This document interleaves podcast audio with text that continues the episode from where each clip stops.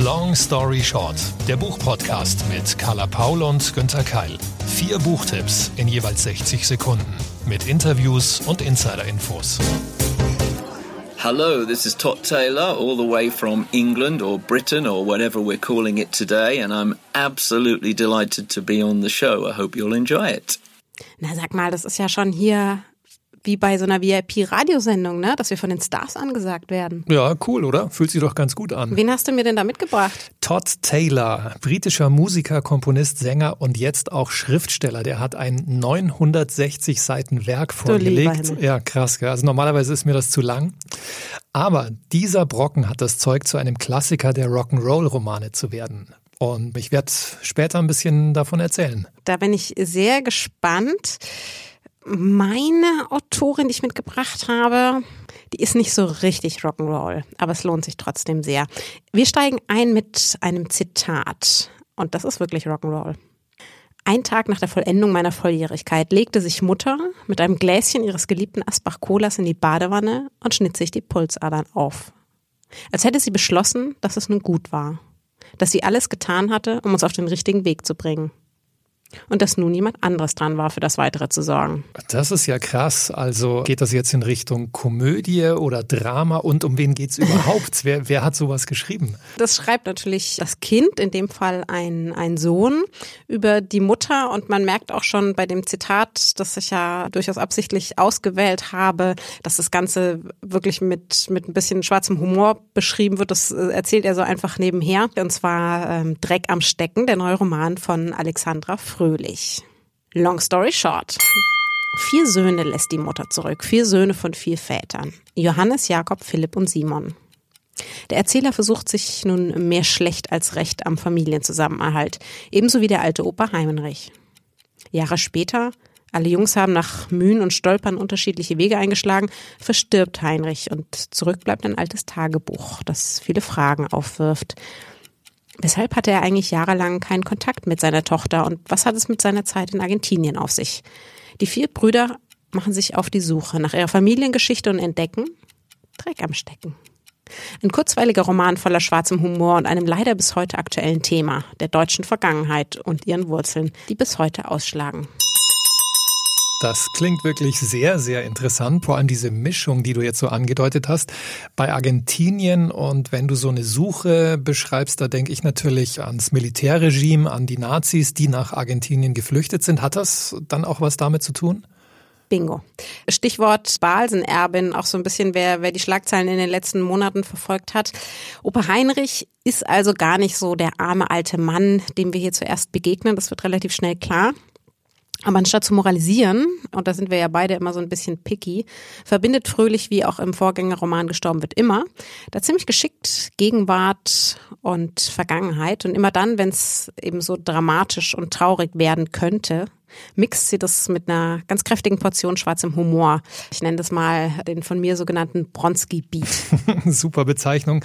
Du meinst natürlich, du beziehst dich auf Alina Bronski, oder? Genau, genau. Und mir gefällt es immer unheimlich gut, weil es gibt natürlich riesendramatische Romane und die auch sowas wie diesen Selbstmord von der Mutter, den wir da im Zitat kurz, kurz gehört haben, die das irre ausschlachten würden und bei ihr, sie wirft das so nebenher immer mal wieder rein, was, was da eigentlich Schlimmes passiert ist und, und streut schwarzen Humor drüber.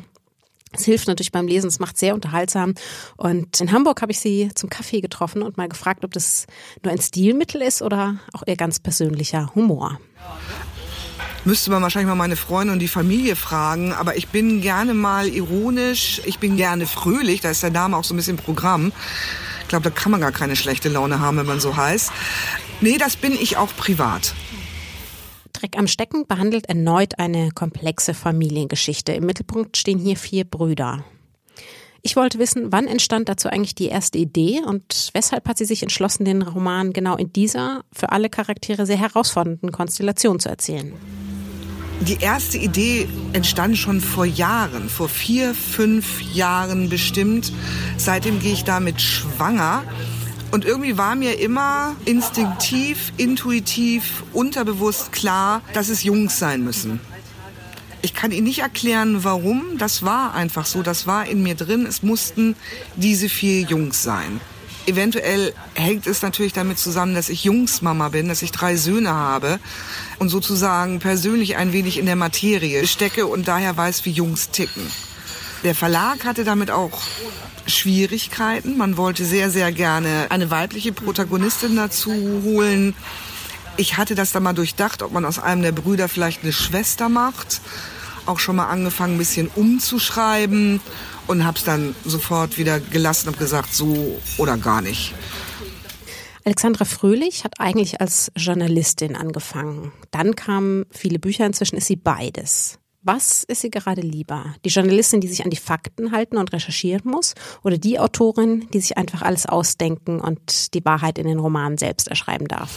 Ah, das ist eine gute Frage. Ich bin ja nach wie vor beides.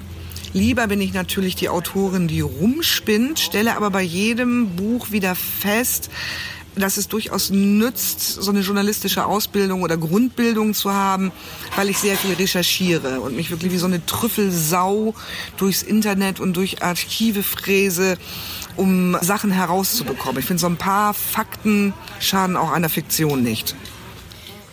Das war Alexandra Fröhlich mit ihrem neuen Roman Dreck am Stecken, erschienen im Penguin Verlag. Danke, Carla. Und wie schon angekündigt zu Beginn unseres Podcasts, jetzt kommt Todd Taylor.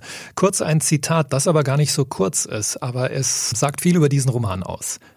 Dies ist London. Swinging oder auch Stinging London, je nach Blickwinkel.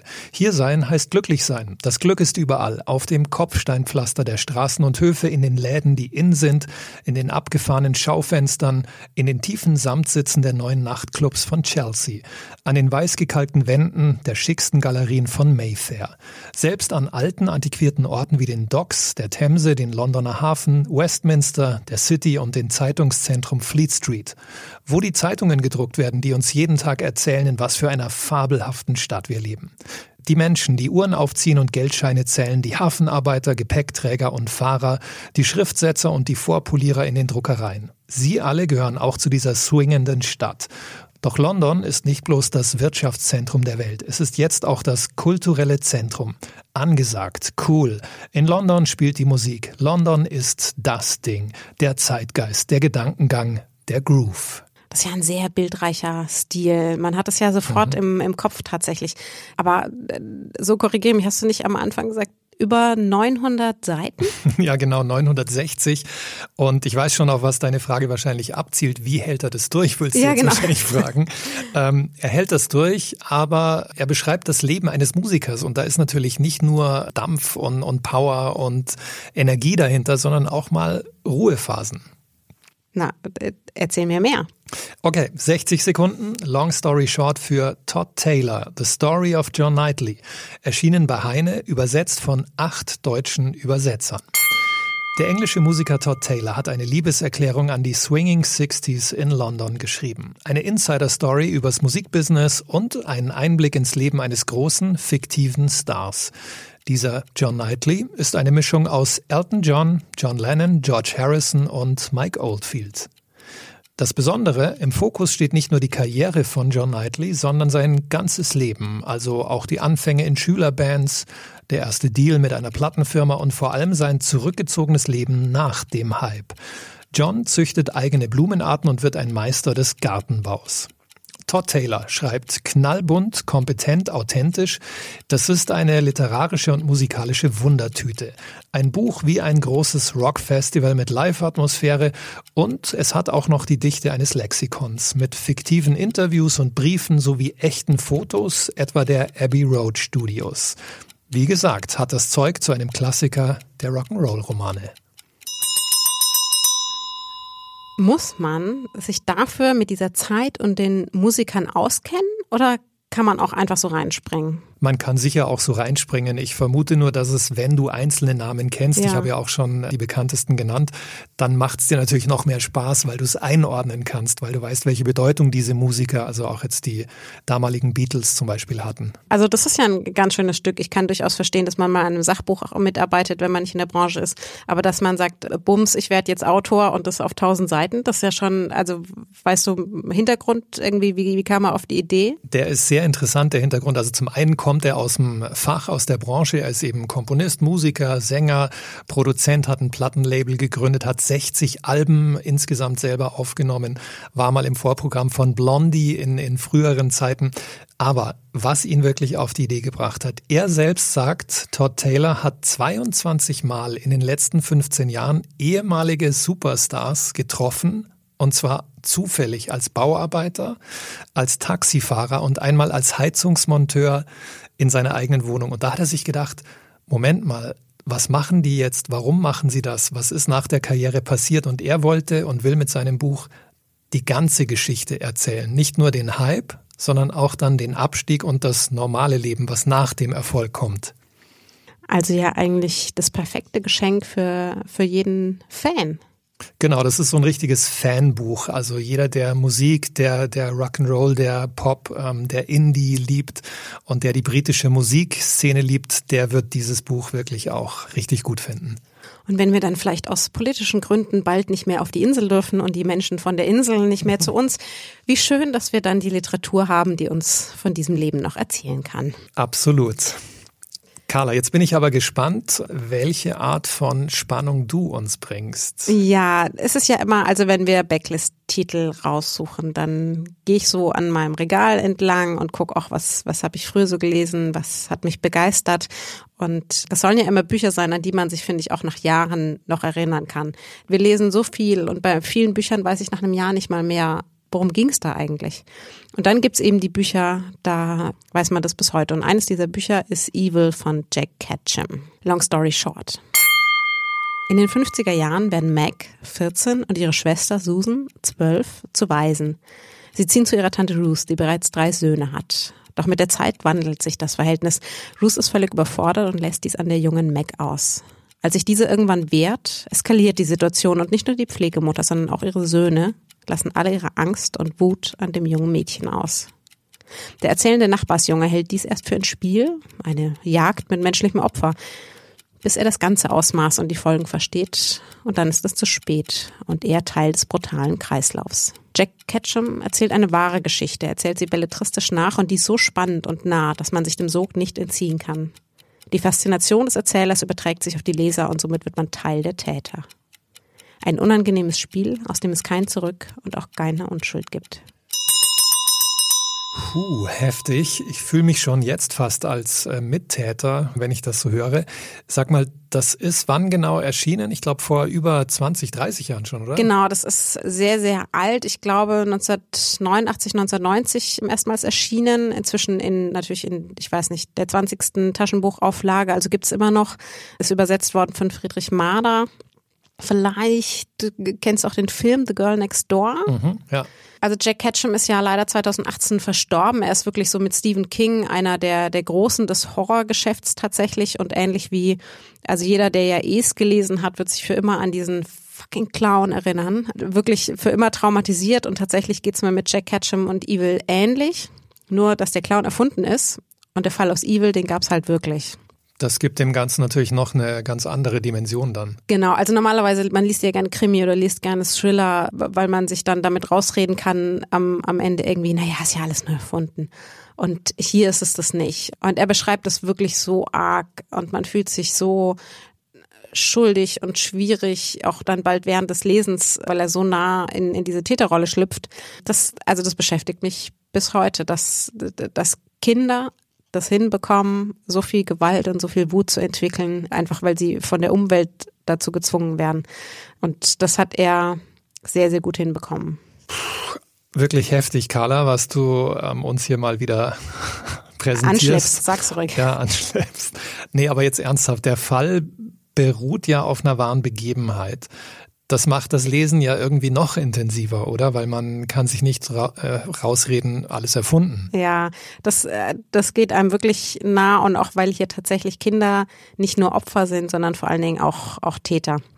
Ähm, wer möchte, der Originalfall ist tatsächlich ausführlich dokumentiert worden. Vieles steht online.